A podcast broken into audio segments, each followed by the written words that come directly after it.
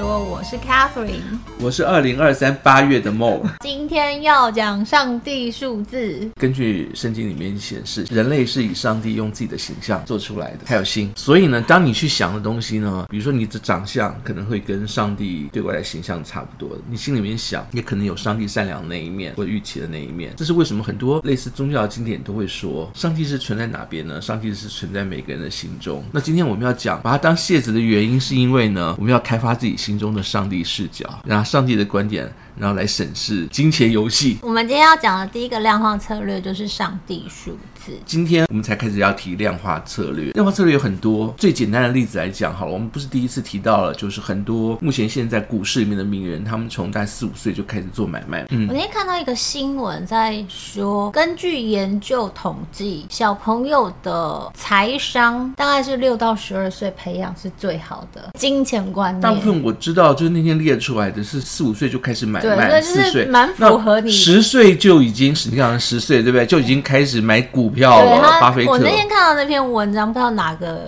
大学研究是六到十二岁。所以如果有爸爸妈妈记得，你们的小孩六到十二岁的那个金钱教育非常的重要。过了这个时间点呢，其实他的金钱观就已经定型了。这是为什么有钱人的小孩会持续的有钱？因为他们在很小的时间点，就是特别是有钱人家，就是我们在讲的，就是那种富豪家里面，他们的金钱观可能就跟一般人不一样，因为他们接触到的很多的价值观，可能听爸爸在那边讨论买这个公司卖那个公司之类的。我最近在看《Succession》嘛，继承之战，嗯、我觉得那个他。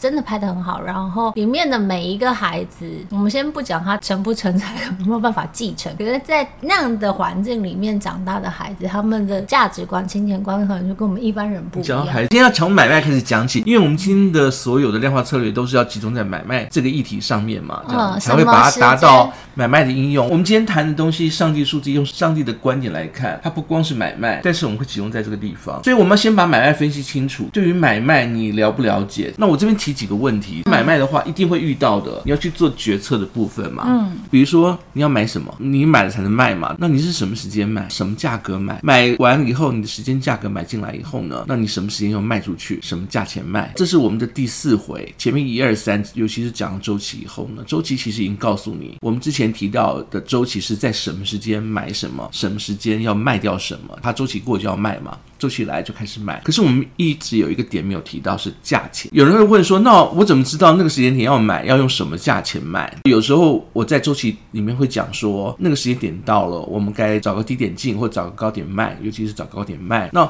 什么价钱要卖？你不知道。我讲的高低点，心里面没有标准，还是出不来。所以呢，今天我们就是要找一个方法，把这个周期里面的买卖的这个价钱去做一个观点上的补足。好，我再重复一次，之前我们前几回讲到的是周期，周期是可以缩小标的跟时间，但是价钱没有办法缩小。量化策略的一个好处是。所有量化策略都在围绕着价钱转，搭配周期就变得非常的。我觉得这也是大家为什么很想要去菜市场的那个菜篮子，就听到那个名牌，或者是电视上老师就会说哦，这只可以买，然后这只可以卖，但是通常好像不会讲这么清楚，多少钱的时候可以买，多少钱的时候可以卖，没有这么精准啦。对，因为没有人知道什么时间是最好的点。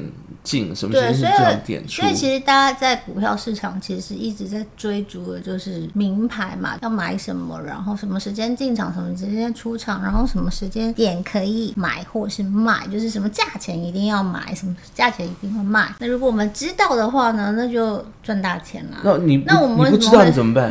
不知道就会问你，你什么时间可以买？周期时间买啊，有撑时间买啊，什么时间卖？就是没有撑的时候就把它卖出去啊。可是你要问我价钱的话呢，我也不知道啊。前面的那个可以按照统计的方式统计出来，周期意思就是一个生活跟生命中的习惯嘛。但是它到底值多少，这个真的就是要问上帝了。好，那我们今天会讲量化策略。那大家听到量化策略就觉得头很痛，因为我就觉得头很痛。所以 Mo 这边有做一个分类，你就用量化策略来看，量化策略是一般统计跟计算过的结果。呃，我们已经做第二轮了，中间我们公司还有做一堆小工具，做财报的工具。具、做分析的工具，这些东西呢，都是为了要让你的价钱经过一个试算或者统计的方式，能够有一个有效的决策。这些东西就是属于量化，你把它应用到股价上面，就变成你的量化策略。有关于量化策略，量化策略其实它是都是为了要做买卖的动作，它都是跟价钱有关。量化策略百百种，大概我们简单的分成三种。第一种是有关那个价钱的定位，这个有点像是人气，这是是不是大家都想要买？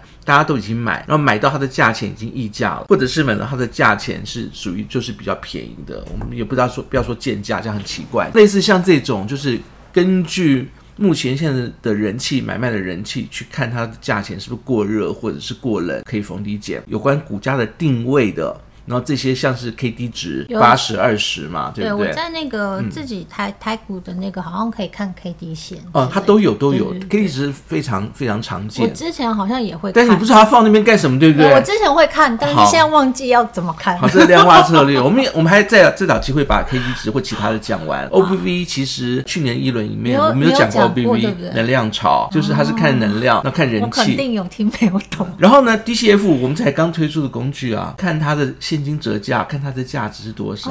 它的定位，这些东西都是属于量化策略。你根据这些量化的结果去对应你接下来的操作量化策略。这第一个是根据定位的，它人气、它的买卖是不是太很热，或者是过冷？价钱是不是看起来好像过高？然后第二种是它价钱的方向，它价钱会往上走还是往下走？还是出现了背离，有人在骗你或者做什么动作？这个方向我们之前谈过的 MACD，我们好像也会有一集专门讲 MACD。然后 RSI，有人都说它不准，RSI 通常。来讲，它以前很准的原因，是因为它对大宗商品、玉米啦、石油啊、小麦啊这种东西不是炒作的一个循环的时候，就知道什么时候过了，什么时候过了。那但是对于一般的企业商品，资金一一直不断进入，它的斜率会改变。而且又有人为操作，有人会觉得这个方向比较没有像之前那么准。最重要是大家都在用它，当大家都在用的时候，那我要赢过你就不准了。然后再来就是股价的预测，这是最玄乎的一种。刚刚讲三种方式，讲一个是定位，第二是方向，第三个是预测。不仅要知道你的方向，我还知道确实的点位。那我自己常用的是，我们有出一小工具是属于亚当理论的。那亚当理论它是已经确实的发现资金都已经跑掉了，或者资金都已经进来了，它是按照这个方式去做预测。可能会在什么样什什么样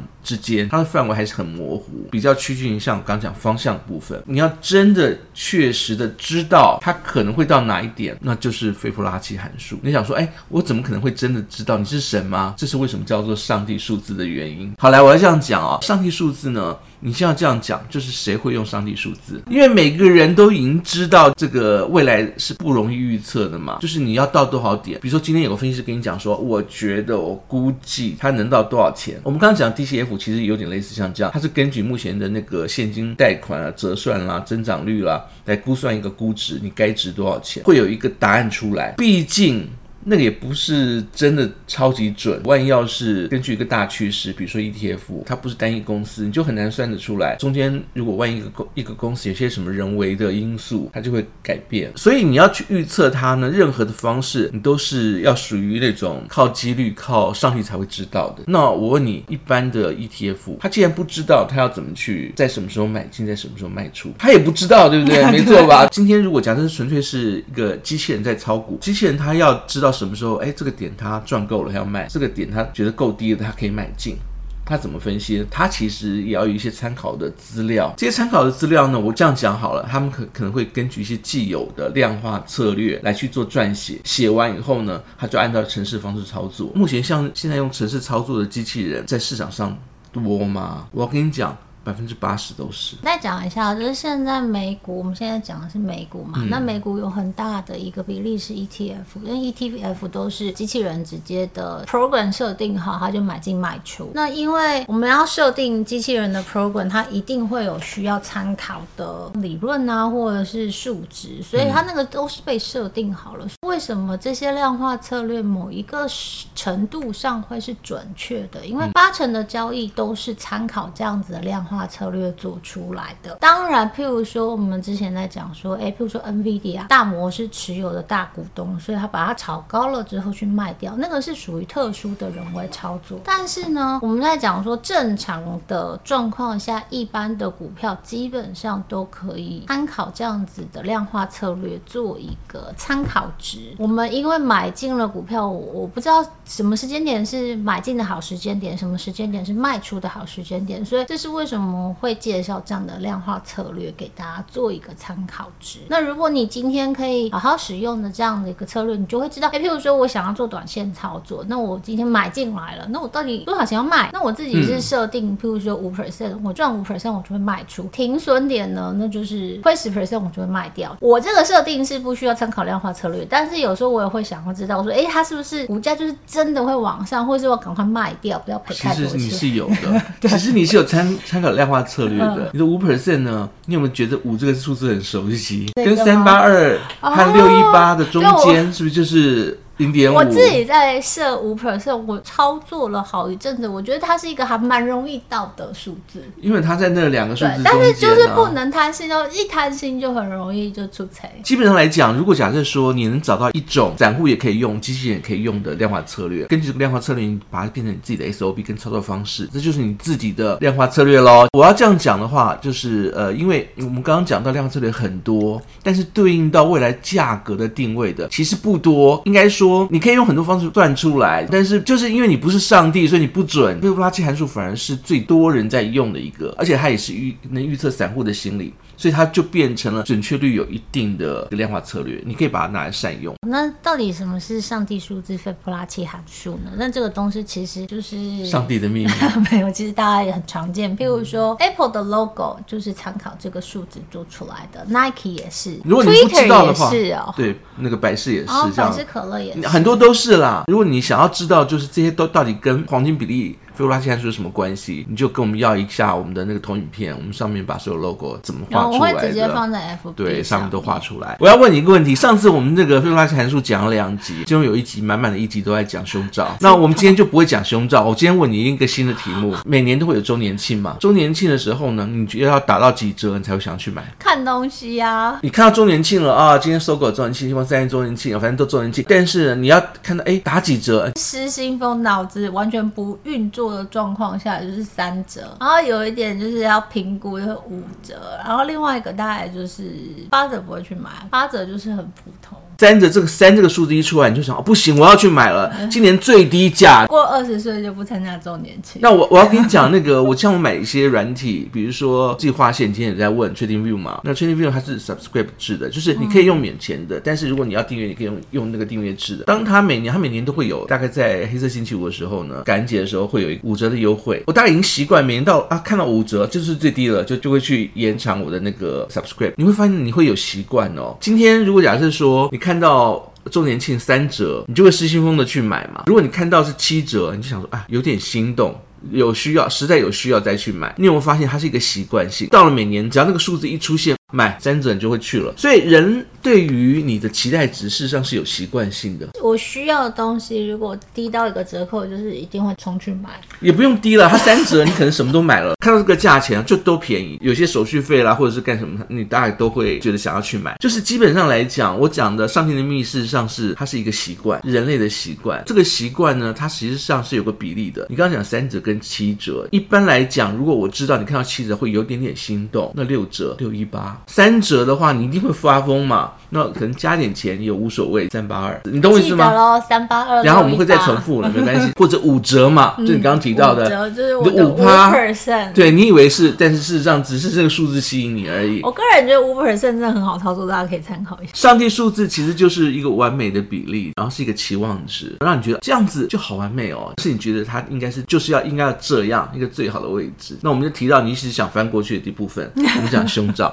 我们在讲说为什么会要有需要胸罩，它是一个。填满你比例的的一个方式啊，那因为填满比例不一样，我们等下会提到有好几个数字你要记一下嘛，三点八二、零点五、六一八，嗯，零点六一八，这就为什么胸罩也会有 A 罩、B 罩、C 罩，在某一个状况下，它是一个最完美的状态嘛。戴上去以后呢，不管怎么样，就把就胸型限定在那样子的一个比例，让人家看到就说哇，好完美，用这种方式来达到一个完美的程度跟状态。然后我们下面要讲的是量化跟应用，谈到现在为止都还没有提到我们今天的主题。我们今天讲要讲斐波拉契函数，要讲上帝数字，要讲黄金比例，讲这三个东西是同样一个东西，它所形成出来的效果就是黄金比例最完美，必须要达到你期望值的一个形态。上帝数字的原因是因为呢，当有了斐波拉契函数以后，它把这个东西变成数字化。那我们先简单讲一下上帝数字这个东西好了。上帝数字它其实就是以数学的观点来讲，它是一个从一开始的一个路径。有机会拿到奖励的建议一定要拿到，反正都都已经写在上面了。像是两个一开始加在一起会变成二，前面是一相加嘛，所以一加二的话就变成三，在前面是二嘛，二是加三就会变成五这样的一个数字。这就是所谓的费波拉奇函数，就是下一个数字的产生是前面两个数值的相加，所以它就会产生一个一串的数列。那这个数列就是从一开始，那一一二三五八十三二一，这个就是费波拉奇函数。你们会说我要管这些数字干什么？跟上帝数字有什么关系？哦、这串数字它有趣的意思就是说，当它这样产生出来以后呢，它的前后数字都围绕着一个一定的比例在在往下走，未来的值等于前两个数字的相加，然后重点在比例。那前两个数字因为是相加嘛，所以这前两个数字的那个前一个数字跟前前一个数字占这个数字它的比例，其实都固定在同一个地方。就是我们刚刚一直提到，就是一个是固定在零点三八二，一个是固定在零点六一八。如果假如说你把这两个数字相加再除上二的话，就是零点五喽。大家如果看到这串数字，可以去算一下，就是零点三八二、零点六一八怎么算出来？刚刚用心算一下，嗯，好像真的是这样。这个比例呢，他会觉得说，前一张的投影片不是在讲说，啊，这个比例呢画出来的东西，就是大家觉得好完美哦，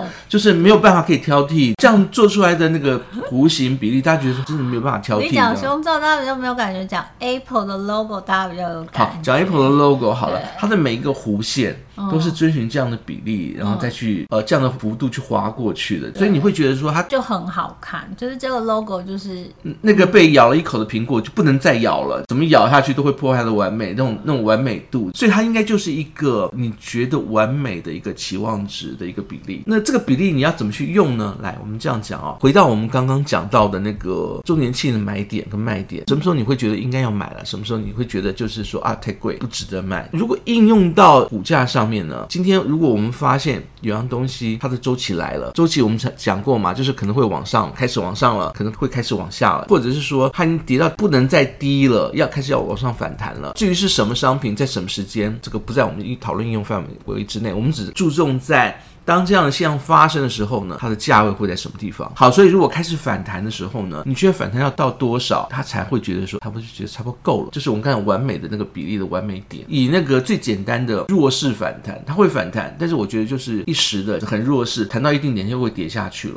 那弹到哪一个定点呢？零点三八二。对，那应该如果它真的是要回调。开始做反弹了，它最少应该要弹到零点三八二，到零点三八二才有机会往零点三八二以上往上走。这个弱势回调，我们大家可以简单的就是猜个零点三八二。如果假设说到了零点五以上呢，我们这个就叫做一般反弹。所以你刚刚猜零点五是这样子，它是要真的反弹才会到五趴，否则一般我是跟你讲说三点五趴左右你就可以卖掉了。那如果它是真的有料的反弹，那它应该会到零点六一八。大部分你会发现啊，就是我们去做一个拉一个值去看它的。反弹回调，它的回调点。转折点都会停留在这些地方，零点三八的地方。如果它有上去的话呢，它才有机会到零点五，到零点五以后才有机会到零点六一八。超过零点六一八，它可能会过前高。来，我们这张图看好了，就是这个是之前我们在讲下午茶讲到的 Starbucks。嗯，你这边上面就有把就是零点三八二的点位、零点六一八的点位都都拉出来，都拉出来。嗯，但我的好奇是你这一条线怎么出现的？大家记得，就是我们现在在讲的这个东西，你们去 FB 上面看图。片哦，是这边到这边，它的前面的高点跟它的最低点，哦，我们把它拉一条出来。那大家这条出来以后呢，它就会帮你把它做每个点位的划分。其中我们最重要要记的三个点是零点三八二、零点五、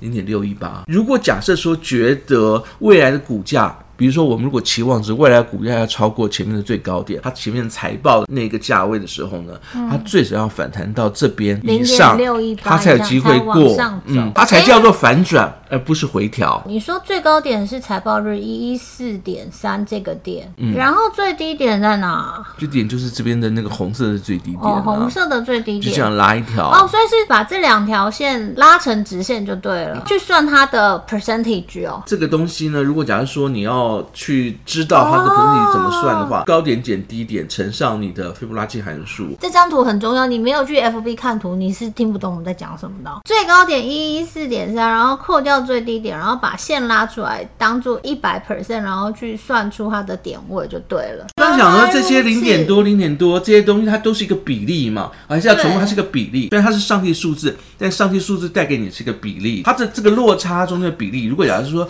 再回到前面高点之前，我们叫做反弹嘛，还有什么机会反转？反转的意思就是不仅就是要回来，而且要。突破前面的高点，突破了前面的高点，你知道后面的数字是多少吗？如果它已经破前面高点，你要预测它后来的数字是多少吗？啊，一点三八二，一点六一八，又回到了斐波拉契函数了。超过之后，它能够往上。我只是在想说，我之前买肉，你不是会跟我讲说什么到什么点位，它如果没上去就会掉下来，就是用这个算的。对。哦，终于会算，我可以不用再问。然后呢，我这边讲的第一个应用就是你看看它反转时候的回调嘛。它如果要从上往下掉也是哦，从上往下掉。它可能会掉到什么地方停止，然后再回回往上升。如果是往下掉，它可能掉到什么样的地方停？以之前如果你 FB 上看到 Starbucks 的例子的话，它就掉整整一嘛。假设我现在走到这个点嘛，嗯、我知道它是高点，所以我要抓它会往下掉的那个跌幅，我是抓这一点跟这一点，对啊、对最低点跟最高点，然后就哦，原来是这样，好，那我会了。你可以去看看这些点位是不是都在落在斐波拉契函数上。那它已经跌到这种程度了以后呢，有可能会再回去往下。你看，但是它是平的，看到这点算是平。的，哦、然后是平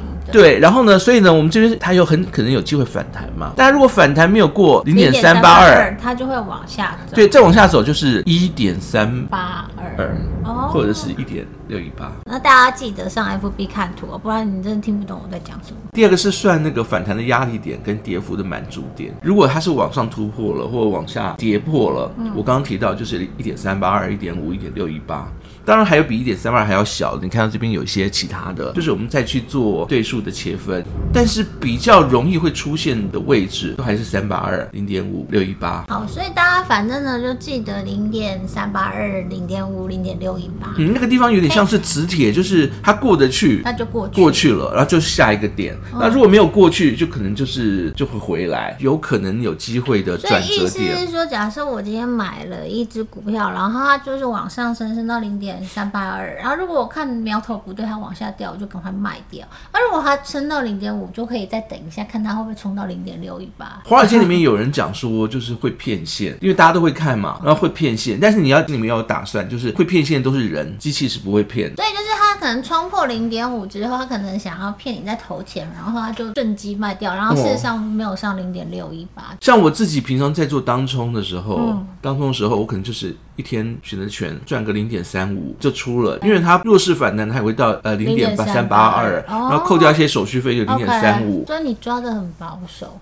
对我做我都赚很保守，好不好？因为你做当中 option 要保守。啊、嗯，然后不然就全赔啊。然后呢，你七折的概念就是零点六一八，可能就估计到个零点六，然后你就把它除掉。这也是为什么我讲，就是说，如果你要赌零点五的话，它最好先过零点三八二，不然你零点五。那我来观察一下，我最近买了 BA，我很爱 BA，我玩 BA，它最近还说资金进场。对，我们来看看会不会过零点三八二，拉一条最低点。哦，我回去试试看用这个方法。嗯终于听懂了。生活应用里面呢，就是也可以用一些，比如说像你刚刚讲的丈夫减价啊，定在那些点的前后，让大家觉得便宜。就像你听到三折。这不买我会对不起自己，那买什么根本不知道，等他进去再说。大家千万不要这样，就是我现在已经就是有脑子在买东西。营业额增长或营业额衰退，可以用这种方式去把那个你的财报放到一个定点。结论就是已经介绍过了嘛，反正就那三个数字。机器人是怎么出货？机器人会把它定在这个操作的一个重要的点位，所以你会发现很多的点位都在几个比例上面弹来弹去，弹来弹去。当你知道大部分的机器人百分之八十的 ETF 或者是量化机器人。是这样操作的时候呢，就可以，你就可以利用他们出货的方式，他们出货股市的习惯。对，所以就像你你这样讲啊，就是譬如说，我知道零点三八二是一个弱势反弹，那我不要那么贪心，我就是定在零点三五。我都是这样做的啊，不然你以为我的数字都怎么出来的？哦，那我就比较贪心，我就会定在零点五这样。哦，没有零点五也没关系，它只要过零点三八二。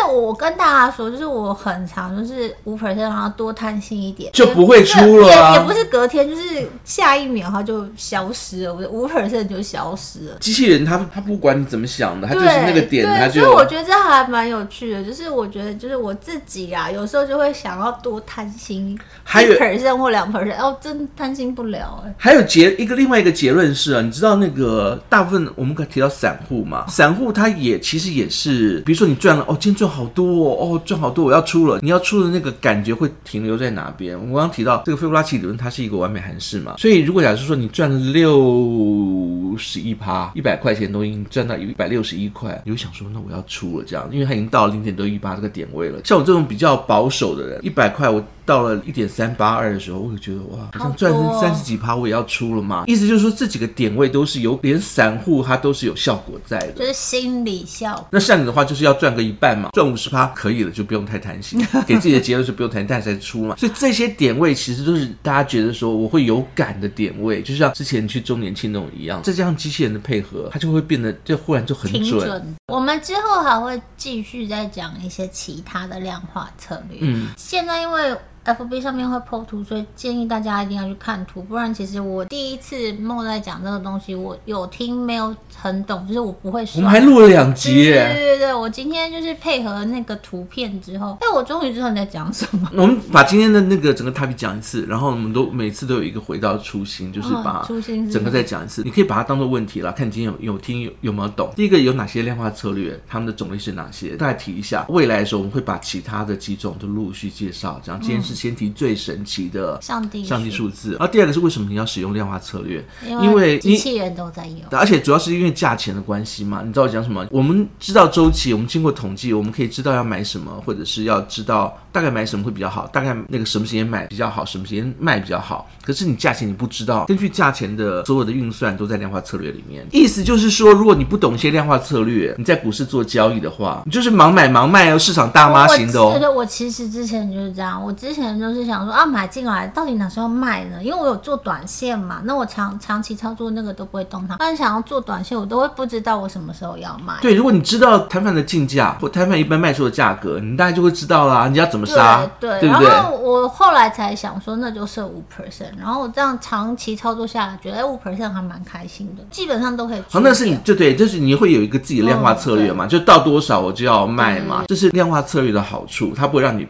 在价钱上面有方向，量化策略会准的原因就是我刚刚给你讲到，就是基本上来讲，很多机器人它都是定好的嘛。如果你定的东西跟机器人东西正好 match，你就可以赚饱机器人的钱。机器人比较不会骗线呐，但是还是有骗线的机会，比如说大行或大资源商要操作，但是大公司想要操作自己的股票。嗯，但是一般来讲的话，有个量化策略还是比较平常的稳稳的赚，还是会准的。什么是上上帝数字？我刚刚讲到，它是一个完美比例的一个期望值，所以对于散户也可以用。对，大家都记得零点三一八，零点三八二。零点 三八二，零点五跟零点六一八，难怪我自己在那边讲的觉得怪怪，就害大家都记错。那怎么应用的话，就是我们最后投影片最后一张嘛，可以拿来去当做回调的参考数，涨跌幅的满足数。好啊，认真了。我现在想到我是可以怎么设我的买进点，等我实验完之后我再告诉大家。就你加在一起，你就觉得 啊，我超无敌的。你又知道周期，自己无敌，其实没有，就是还是需要回去。不是你赚了好久，已经赚一年了，这样只是我要回去实验一下，买点要来测试一下。哎，之前我们有提到，就是你可以把统计过、实验过以后，把它定义在自己的 SOP 里面。对啊，所以我要来做实验。我今天终于听懂一下，我要来做实验。你要，你有发现我的 SOP 好多，都是一些实验结果，哦、没办法。我自己其实也有自己的就是实验者，等之后再跟大家分享。那这一集就这样的喽，我们下次见，拜拜，拜拜。